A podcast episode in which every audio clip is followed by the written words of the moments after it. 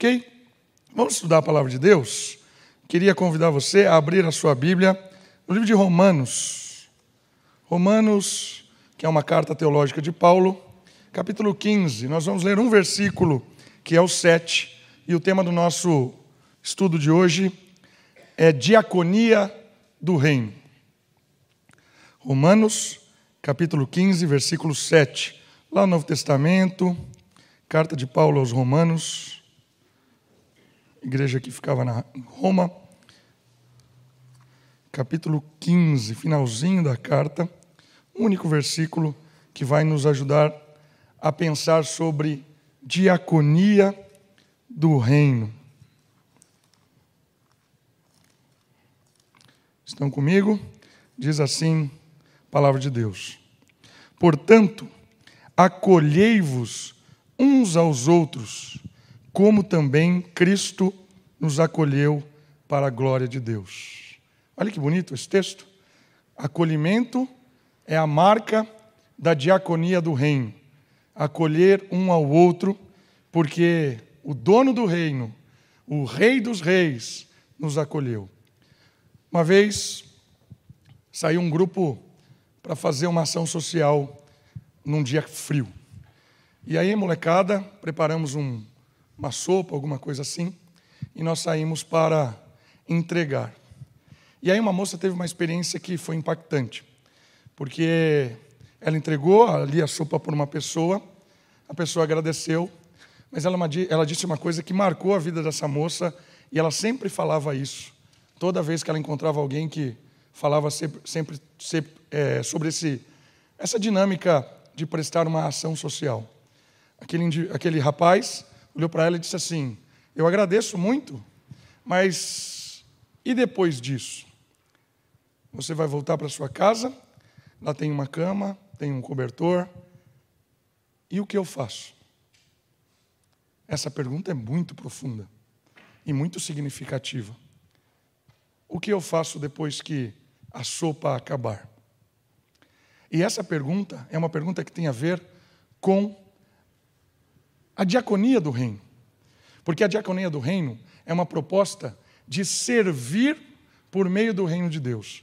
E qual é a diferença de alguém que serve, de alguém que presta um atendimento comunitário, de alguém que faz uma ação neste mundo, dentro dessa diaconia do reino, que nós vamos falar dela hoje à noite, para qualquer outra pessoa, qualquer outra organização, qualquer outro órgão, pode ser estatal, não governamental, que também presta esse tipo de assistência. Qual é a diferença de um serviço do reino para um serviço secular, que não é do reino, é deste século? Qual é a diferença? Então, nosso tempo de hoje, nosso estudo baseado nesse texto, nós vamos tentar cavar um pouquinho e aprender qual é essa diferença. Por que, que a diaconia do reino ela é transformadora, ela é impactante e ela não é só uma ajuda imediata. Para isso, é importante a gente olhar um retrato da nossa sociedade. E eu peguei um filósofo chamado Hegel, de 770 a 831, que é um cara muito conhecido. Se você for pegar qualquer texto dele, você não vai entender, que é muito difícil. Você lê quatro, cinco vezes, é um texto muito complexo. Mas tem uma coisa que ele diz que é muito legal. Ele analisa a sociedade. E ele diz uma coisa interessante. Ele diz assim: a sociedade é um sistema das necessidades. Olha que provocante isso, que provocador. Sociedade é um sistema das necessidades. O que esse cara quer falar com isso? É uma relação, a sociedade é uma relação entre a necessidade e a satisfação, que acontece por meio do trabalho comum e dividido. Ele está dizendo o seguinte: o mundo se estabeleceu por meio de dois critérios que concorrem um com o outro: o desejo e a satisfação deste desejo. Eu tenho algum desejo, eu vou correr atrás para satisfazer esse desejo. E o mundo é um encadeamento disso: desejo, satisfação, satisfação, desejo, e vai embora. E aí, olha que interessante: todas as relações sociais, toda a sociedade todas as esferas da sociedade, a família, comércio, o entretenimento, a arte, a educação, funciona, segundo Hegel, por meio dessas duas questões: satisfação e necessidade. Tudo funciona assim. Qual é a implicação disso? Um sistema que domina, fazendo com que as pessoas se associem somente como uma força de trabalho e consumidores. Por isso, se a sociedade ela tem um relacionamento de necessidade e satisfação, toda todo relacionamento, todo vínculo, toda associação que vamos criar, ela vai ser baseada nisso. Eu me satisfaço e eu tenho outras necessidades. Então eu sou satisfeito e satisfaço alguém. Os vínculos são formados assim. As necessidades tornam-se superficiais e opcionais. Olha o retrato que ele está nos ajudando a pensar sobre a sociedade. Ele está dizendo o seguinte: que a partir desse entendimento de necessidade e satisfação, tudo vai se formando, tudo vai acontecendo e todos os relacionamentos vão sendo estabelecidos. E tem uma implicação nisso.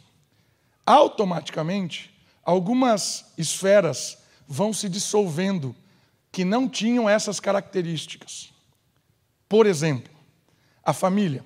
A família é uma esfera onde você espera que o homem ame a esposa como Cristo amou a igreja. E como Cristo amou a igreja?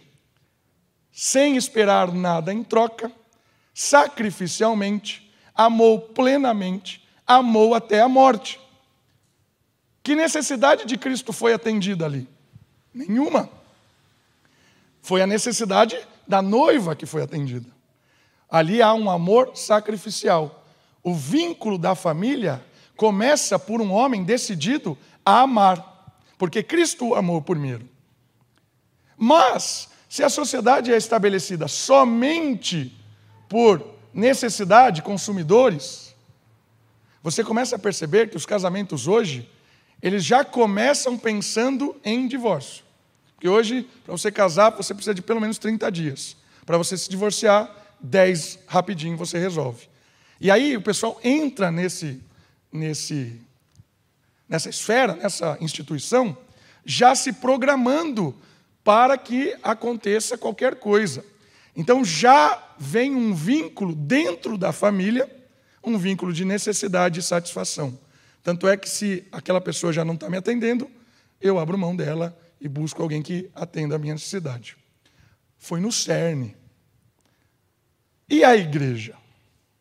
A igreja também é uma é uma esfera social. Nós estamos dentro da sociedade. Se você começar a analisar, a igreja também passa a ser uma opção superficial desse relacionamento, necessidade e desejo. Então vamos procurar uma igreja que atenda às nossas necessidades, os nossos desejos. Então eu vou lá, as pessoas me satisfazem, são legais, ah, ali confortável, banco, tela, sei lá o quê, ah, legal, o pastor fala as coisas bonitas, ou não sei o que lá. Está atendendo às minhas necessidades, então estou satisfeito. Criamos um vínculo, um compromisso. Mas é um compromisso opcional, porque até o momento em que eu encontre um outro lugar que satisfaça melhor do que aquele anterior. E aí você pode aplicar isso a qualquer coisa. Trabalho, eu não tenho nenhum vínculo além do entender necessidade, satisfazer, por isso eu trabalho. Trabalho para criar um vínculo de atender às minhas necessidades. Percebeu a análise desse filósofo? Hegel diz que tudo funciona assim. Tudo funciona assim. É um encadeamento de coisas. E qual é o problema disso? O problema disso ele chama de isolamento. Seria uma consequência disto. O que é o isolamento? O isolamento é a pessoa que não tem como se vincular nesse, nesse nessas esferas. Ou porque ele não consegue trabalhar, e quem não consegue trabalhar não consegue atender às suas necessidades, porque ele não produz o poder que é para atender às suas necessidades, que no mundo que nós vivemos o poder é o capital. Se você não consegue o capital para ter atendido às suas necessidades, você é descartado. Né? Antigamente as crianças eram descartadas, porque elas não tinham poderes para exercer os seus vínculos. Hoje não. Hoje se vende coisas para as crianças. Então, se você tem possibilidade de agregar as crianças, elas são bem-vindas. Por que os idosos na nossa sociedade são descartáveis? Porque eles não atendem mais às nossas necessidades, eles só dão trabalho. Essa é a visão de Hegel. E os doentes? E os marginalizados? E as pessoas que estão na rua? Por que, que elas são isoladas? Porque de alguma forma não atende à dinâmica social. Olhando assim, esse é um problema trágico. E aí surge uma tentativa de resolver isso, uma tentativa secular de resolver isso. E eu estou chamando aqui essa tentativa secular do Estado, que é o grupo social. Uma cidade, por exemplo, forma um Estado. Vamos decidir o que fazer com isso. E aí tem uma possibilidade de equilibrar esses isolados. O Estado assume este papel de um sistema social de seguridade, ou seja, tenta compensar a dissolução da sociedade básica.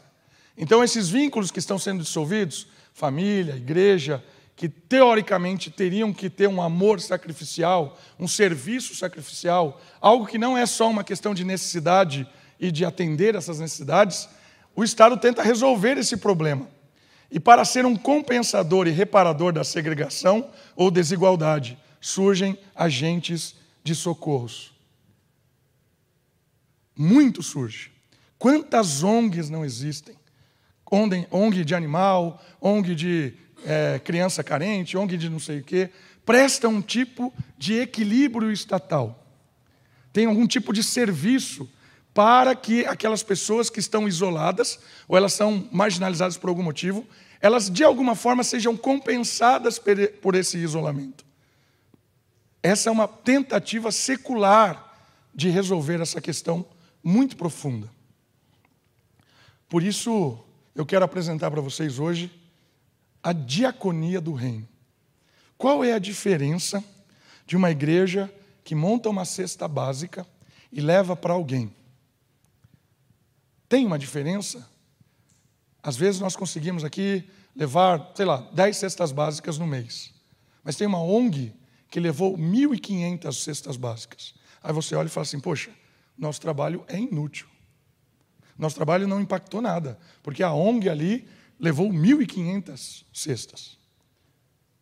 Eu queria que você percebesse essa noite aquilo que Paulo diz aos Romanos.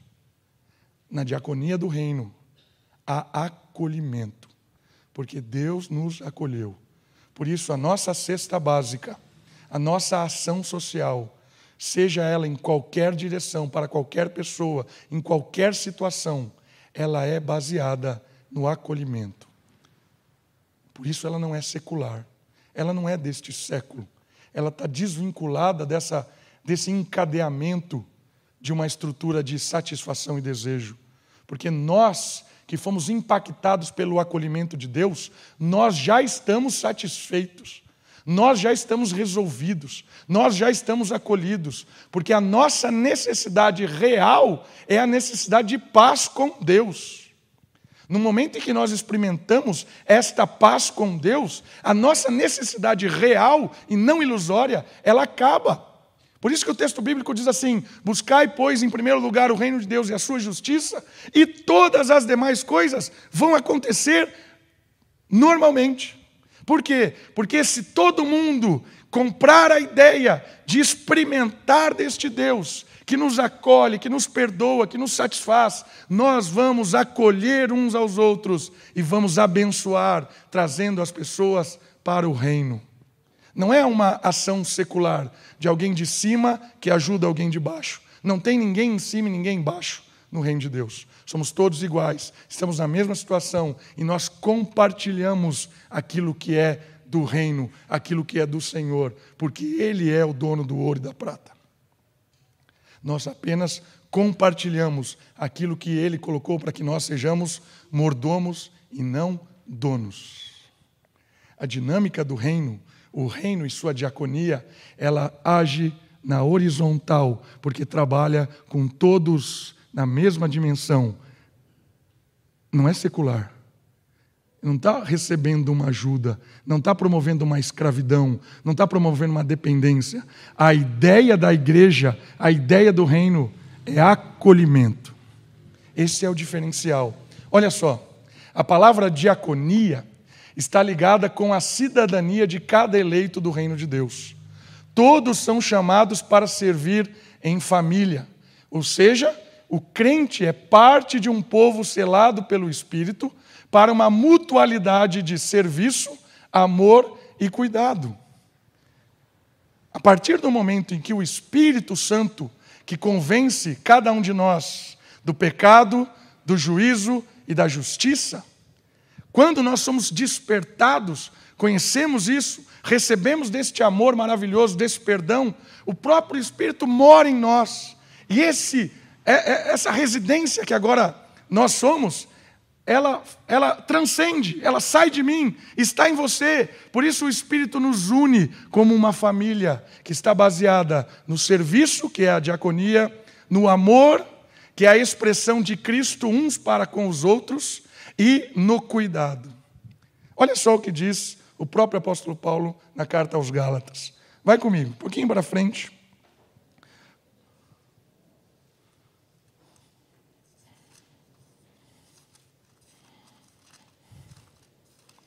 Gálatas capítulo 3, versículo 28.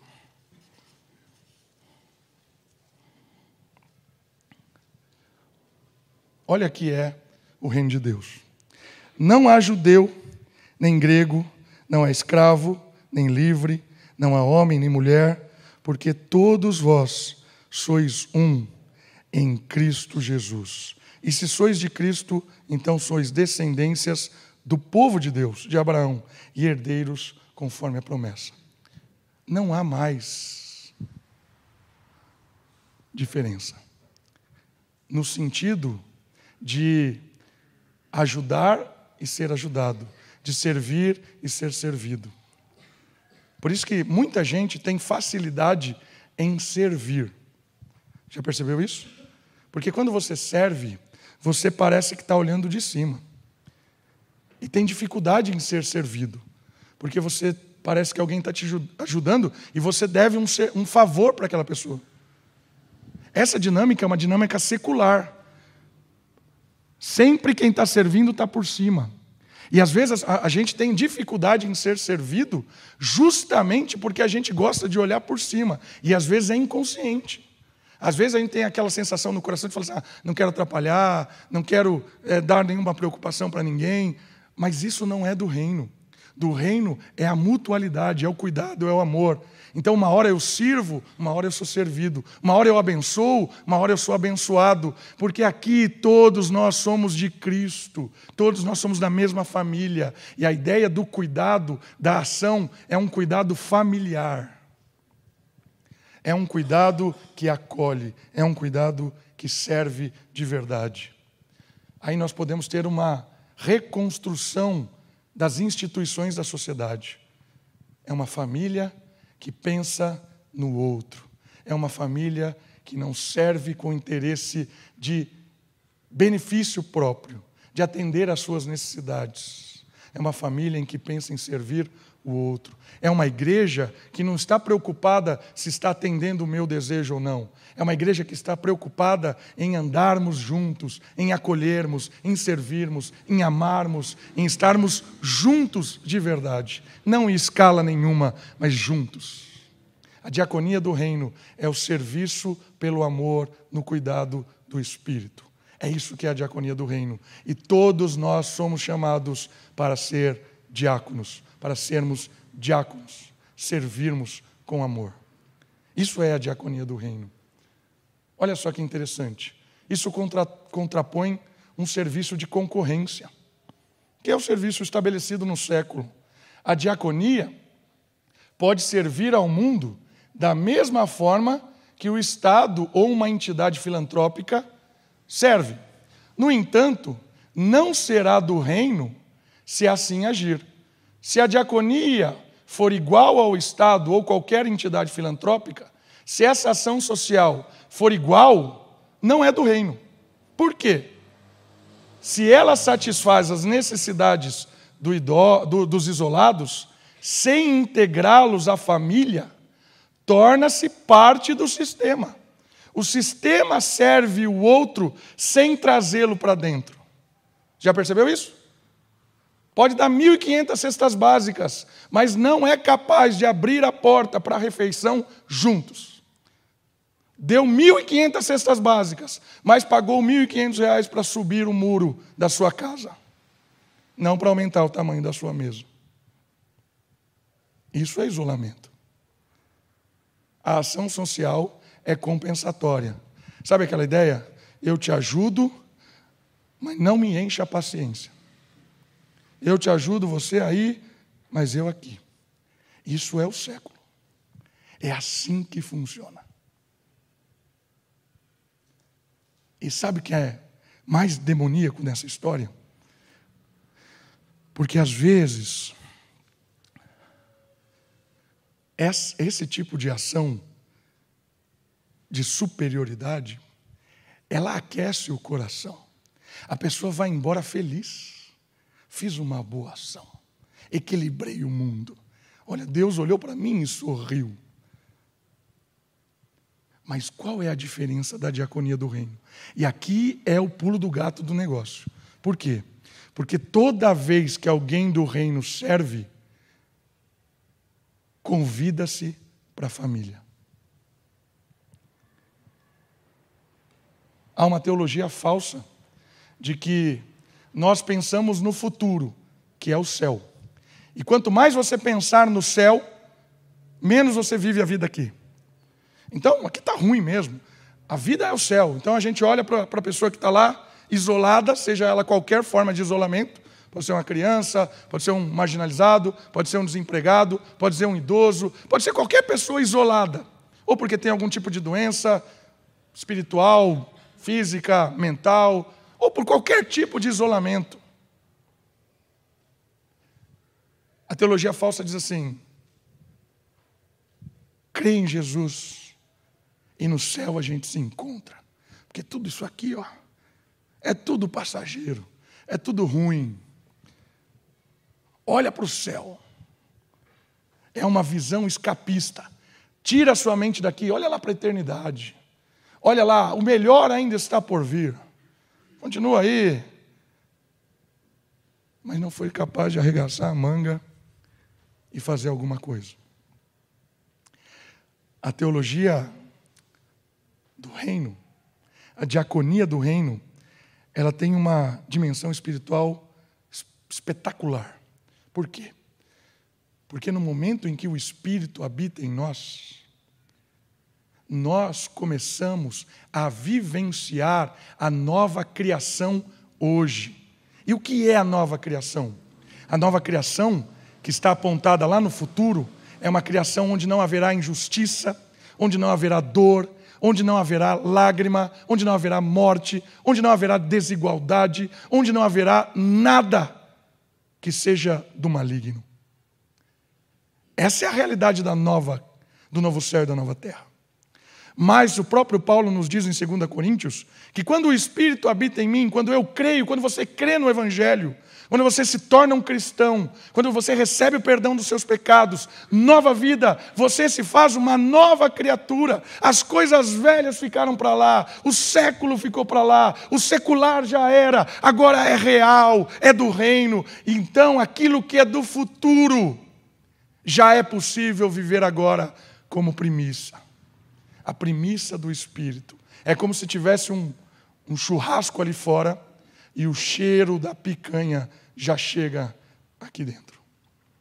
Nós já cheiramos o novo céu e a nova terra, porque nós somos habitados pelo Espírito. Por isso nós somos chamados a olhar para lá para agir hoje, a olhar para a eternidade e vivê-la agora. É o céu já. Venha o teu reino. Seja feita a tua vontade, assim na terra como é no céu. Acho que você conhece alguém que orou assim. Percebe? A dinâmica da diaconia do reino é que é possível vivenciarmos uma ação social, seja qual ela for, de convite para o relacionamento. de convite para a fraternidade. Porque quando alguém que está isolado chega para perto do povo de Deus, é acolhido por este Deus, também é acolhido pela comunidade. E aí a comunidade, quando recebe essa pessoa, ela se sente, a pessoa e a comunidade, elas são instrumentos de Deus para que haja uma família. Percebeu a diferença? Toda vez que nós servimos alguém, nós precisamos servir com acolhimento. Eu sirvo porque é meu irmão, eu sirvo porque é da minha família, eu sirvo porque eu posso servir já aquilo que será na eternidade. Essa é a diaconia do reino. Algumas características dela. Característica da diaconia do reino. É um serviço transformador. O que quer dizer isso? O que é que o acolhimento faz? Jesus traz o Espírito para golpear o sistema compensatório. Já que você está isolado, eu vou te compensar de alguma forma. Jesus golpeia isso. O Espírito nos faz um, uma família. Não há mais relacionamentos compensatórios. Há relacionamentos de fato e de verdade cristão, em amor. Pois agora há liberdade e igualdade. A realidade não é apenas futura, mas imediata de uma família. O isolamento é superado pela comunidade. Olha que sensacional isso o isolamento, seja por qualquer motivo, ele é recompensado agora, de verdade, resolvido, não recompensado, resolvido pela comunidade. Aí você acha assim: ah, os isolados só são aqueles que não têm capital. Não é verdade. Porque esse século conseguiu isolar pessoas extremamente poderosas. Tem gente que tem muito poder neste século, mas é um isolado por completo. Porque o poder faz dele alguém desconfiado de todo mundo. O poder faz dele alguém ficar tomando conta da sua família o tempo todo, protegendo. Eu tenho que ficar vendo a minha casa, eu tenho que fazer o quê? Vão me roubar, vão fazer não sei o quê. Não confie em ninguém. Ah, será que essa pessoa que está se aproximando de mim, ela está se aproximando porque ela gosta de mim ou porque eu tenho alguma coisa para oferecer? ela se torna isolada de tão poderosa que ela é. Percebe que o isolamento da sociedade de desejo, de consumo e de necessidade não é só o marginalizado, não é só o pobre, às vezes é o cara muito poderoso que também é isolado, porque ele vive uma vida de desconfiança, de temor, e ele vive sempre com o pé atrás. Mas a diaconia transformadora, ela vai fazer com que as pessoas percebam e nós percebamos que tudo que nós temos e somos não é nosso. É revolucionário porque eu não sou dono de nada. Eu sou apenas um mordomo. Então, se alguém tomar, não é meu. Se alguém me ameaçar, não é meu. Eu não tenho que ficar tomando conta de uma coisa que não é minha. Se Deus me deu, é para que eu use para abençoar. Quando nós transformarmos a nossa mente nesse entendimento, que nós somos mordomos e não donos, nós pararemos de viver escravos de um sistema de isolamento, se afastando de pessoas desconfiadas que possam tomar as nossas coisas, nos enganar, nos furtar, aproveitarmos de nós. Jesus, quando serviu, ele serviu de guardas baixas. Jesus sabia que Judas o trairia. Não só Judas, mas todos os outros onze correriam. Mas isso não o impediu de ajoelhar e lavar os pés. Quem serve, serve por amor, serve correndo riscos, serve de verdade. Jesus é um ensino profundo de saber que ele não era nem dono nem da sua própria vida.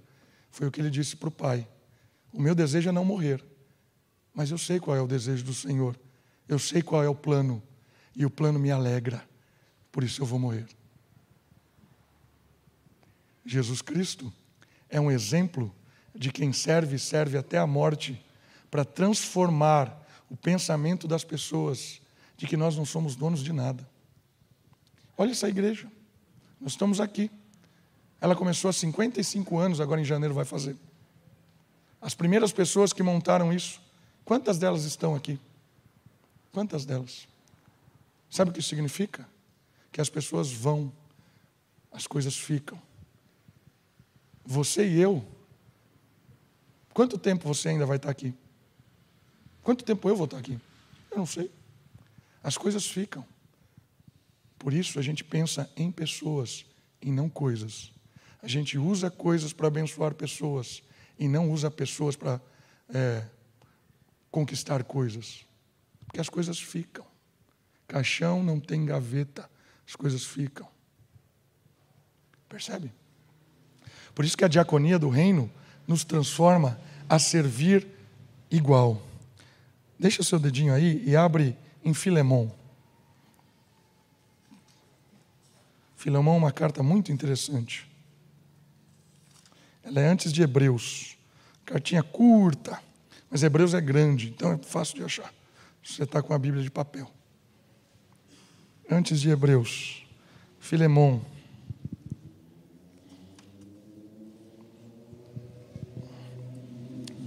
A partir do versículo 15. Olha só o que Paulo está dizendo sobre Filemão para o seu companheiro.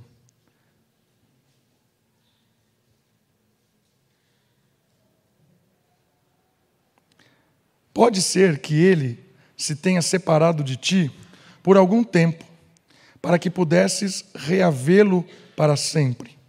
Não mais como escravo, aliás, melhor do que escravo, como irmão amado, particularmente por mim e ainda mais por ti, tanto humanamente como também no Senhor.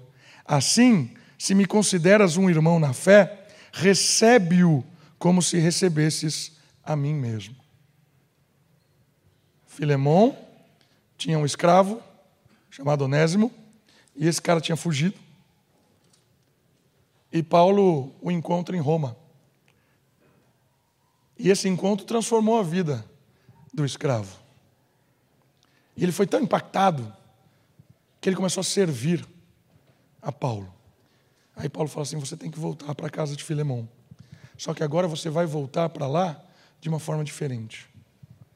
Porque a visão que Filemão tem da vida e que você passa a ter da vida é uma visão diferente agora. Não é uma visão mais de servir assim escalonado, de servir de cima. Agora, Filemão, o recebe como irmão. Aplique esse princípio da irmandade em todos os seus relacionamentos. Por que você está fazendo isso? Porque é meu irmão. Por que você está fazendo aquilo para aquela pessoa nada a ver? Porque é meu irmão. E para aquela pessoa que não é seu irmão? Porque eu faço convidando para que seja. A nossa ação social, seja para o pobre, seja para o rico, para o marginalizado ou para o empoderado, ela é sempre uma ação social com o convite do Evangelho para se tornar irmão, acolhido por Deus, acolhido pela comunidade. Percebe a diferença de serviço? Por isso que quando nós chegamos na casa de alguém e prestamos um tipo de serviço, de uma ação, é uma ação igualitária, não compensatória. É uma ação que promove o acolhimento e não o isolamento. É uma ação que há um convite para que em Jesus Cristo aquela pessoa se torne um conosco. É a ideia do acolhimento. O serviço da diaconia do reino transforma. Transforma a mente. Uma outra característica é que a diaconia do reino, ela pensa no futuro. Diferente daquela falsa teologia que olha para o novo céu e a nova terra e não tem nenhuma implicação hoje. Ela pensa na eternidade. É um serviço que não se limita ao sofrimento atual, mas se preocupa com o futuro das pessoas. Sem Deus e eternidade, a diaconia se transforma em um falso amor, que apenas compensa e repara, mas não permanece. Pensar no futuro é entender que todo mundo um dia estará diante de Deus. Todo mundo. Uns vão encontrar Deus como Pai, outros vão encontrar Deus como juiz. Toda vez que nós servimos alguém, Toda vez que nós nos propomos a acolher alguém, nós precisamos apontar essa realidade. Porque se a gente serve sem apontar a realidade futura, é como se você colocasse ar-condicionado num trem que está indo para o inferno. Já dei esse exemplo várias vezes. Um trem que está indo para o inferno vai aquecendo, cada vez mais que se aproxima, mas você aumenta a temperatura do ar-condicionado para diminuir o calor da chegada. A ação que não vê o futuro é uma ação que põe conforto num trem que vai para a morte. Aplique isso no seu relacionamento com o seu filho. Você está discipulando o seu filho, a sua filha, para o isolamento? E como é um discipulado para o isolamento? Quando eu treino o meu filho para a realidade secular. Eu treino o meu filho para que ele consiga atender os seus desejos e as suas necessidades. Então, o, capacito para que ele seja um bom profissional, alguém que seja extremamente mero, tenha méritos.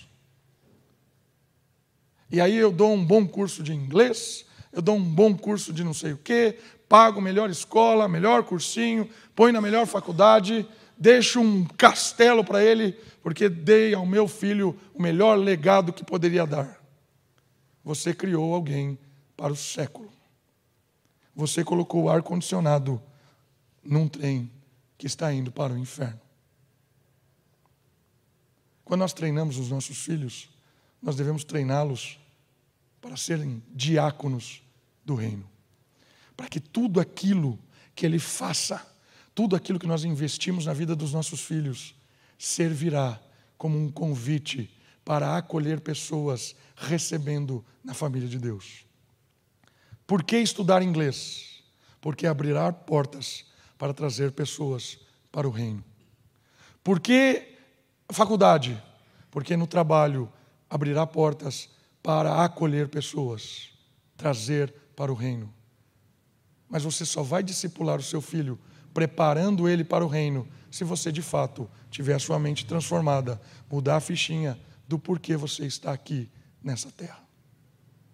Se você está correndo atrás do vento, está botando o ar-condicionado, se divertindo e rindo, sem olhar a realidade futura que vai te deparar com o Senhor como pai ou como juiz, eu quero dizer para você que você é um excelente treinador de um filho que vai parar não sei aonde, se não for a graça de Deus, é claro, porque tem filho que é encontrado por Deus, mesmo com pais que não estão nem aí. Quer abençoar os seus filhos de fato? Treine eles para serem acolhedores com todas as ações que eles podem ter seja um inglês, seja uma natação, seja uma faculdade. Percebe que a diaconia do reino não é uma coisa da igreja. A diaconia do reino acontece aqui entre nós, mas acontece no seu trabalho, acontece no seu estudo, acontece na sua casa, acontece na sua vizinhança. É quando você vive mostrando que Deus nos acolhe, que Deus nos perdoa e que nós podemos ser membros de uma só família. Isso é a diaconia do reino. Isso é o nosso chamado de todos, porque todos nós somos chamados para sermos diáconos do reino. Uma outra característica da diaconia do reino é que ela pensa na relação. É um convite para o relacionamento, é um convite para a fraternidade. As ações de serviço são de experiências de renovação da comunidade. Esqueça a ideia de ajuda. Esqueça. Nós não ajudamos ninguém, nós somos uma comunidade. Nós não somos meios de ajuda, nós somos agentes comunitários. Recebemos pessoas. Eu não ajudo a minha filha, eu abençoo a minha filha. Eu não ajudo a minha esposa, eu abençoo a minha esposa. Por que eu vou ajudar você? Eu vou abençoar você. Por que você vai me ajudar? Não, você vai me abençoar, porque somos uma comunidade. Espetacular essa ideia de relação. As ações imediatas redundarão em uma transformação social por meio dos novos relacionamentos. A igreja une e acolhe. Percebe? Por isso que tem um limite também. Um limite no sentido de que quando nós percebemos que há uma rebeldia por parte daquele que não quer o acolhimento. Quer dizer que nós vamos parar de. Não, não nos vamos parar. Mas nós não vamos nos igualar ao sistema que só compensa. Nós vamos continuar exercendo a diaconia do reino, convidando ao arrependimento e à nova vida a todos aqueles que nós servimos. Sempre. Não existe uma ação social que não tenha um convite para uma transformação relacional. Por isso que a gente precisa receber, unir e não isolar. Esse é o limite. Porque eu creio também que tem pessoa que não quer. Ela não quer, ou porque ela está isolada poderosamente, ou porque ela está isolada de uma forma marginalizada. Mas ela não quer. E é uma decisão dela. Nós vamos continuar amando, acolhendo, pregando o Evangelho, mas não tem uma solução se não houver um encontro com Jesus Cristo. Não existe uma ação revolucionária de verdade se não tiver um encontro com Jesus Cristo. Percebe a diferença das, das, das ações? Percebe onde nós estamos sendo convidados para agir? E aí a gente vai entender que em alguns momentos a gente vai estar de braços abertos, mas de verdade para acolher e não para ficar só aliviando a nossa consciência. Só distribuindo por distribuir. Não muda nada. Não muda nada. Jesus chama isso às vezes de pérola aos porcos. Convidar para a fraternidade alguém que está pisando no convite. Pérola aos porcos. E por último, a última característica. Nem sei se é a última, já me perdi aí. Mas é uma característica que tem a ver com a raiz do problema. Né? O serviço não ataca o imediato. Nós não estamos querendo atender a pessoa, seja ela qual for, para resolver o problema imediato. Mas a causa do isolamento e o princípio comunitário baseia-se em Aristóteles. Olha só esse princípio comunitário do século. Iguais se associam aos seus iguais. Isso é lá antes de Cristo. A raiz está na autoafirmação. Pessoas nos, nos confirmam. Esse é o problema do isolamento. O problema do isolamento está nessa definição de comunidade. Comunidade é aqueles que são iguais e se associa com os seus iguais. E aí há uma autoafirmação. Por que, que eu convivo com aqueles que são iguais a mim? Porque eles confirmam que eu estou certo. Eles confirmam que eu sou bom. Confirmam que está dando tudo certo, porque são iguais. Essa é a raiz do problema. A raiz do problema está em uma falsa ideia de comunidade. Comunidade não é o grupo de iguais nesse sentido. Falamos que nós somos iguais num sentido de serviço, de amor, de esperança de família, mas nesse sentido nós não somos iguais. Por quê? Aí nos leva ao último ponto, que é a raiz do problema, que gera a graça. Porque nós somos uma comunidade dos diferentes. É aqui o ponto do negócio. A comunidade dos diferentes, que não experimentam de suas diferenças como ameaças recíprocas, mas maneiras de enriquecimento é a vivência da vida social, resultado da graça justificadora de Jesus Cristo. Nós temos medo dos diferentes, dos opostos, porque isso gera insegurança. Quando alguém discorda de alguma coisa, eu já me armo, porque eu tenho que proteger que aquele meu estilo de vida, aquele meu pensamento é o verdadeiro. Então eu me associo com quem pensa igual. E as comunidades vão sendo construídas assim. Eu afasto o diferente isolo para que eu me autoafirme, para que eu permaneça e essa comunidade cresce. Sabia que quanto mais você se iguala com pessoas, mais essa comunidade cresce? Mas a proposta da diaconia do reino é uma diaconia da graça. Que ataca a raiz do problema, nesse ponto nós somos diferentes. Por que nós somos diferentes? Porque nós somos formados de forma diferente. Nós viemos de histórias diferentes, de famílias diferentes, de igrejas diferentes, de pensamentos diferentes.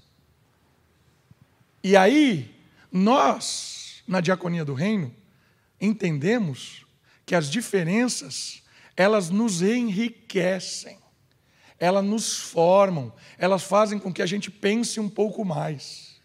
E ainda que eu discorde, eu concordo em discordar. Isso é igreja. Concordar em discordar. Acolho o diferente, porque eu sou diferente. Tem uma estratégia que muitas igrejas adotam de criar um grupo segmentado. É a igreja dos empresários.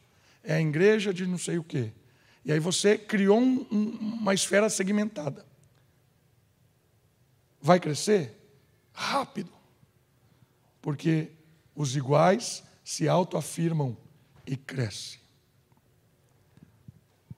Mas o projeto de Deus é que cresça no meio dos diferentes.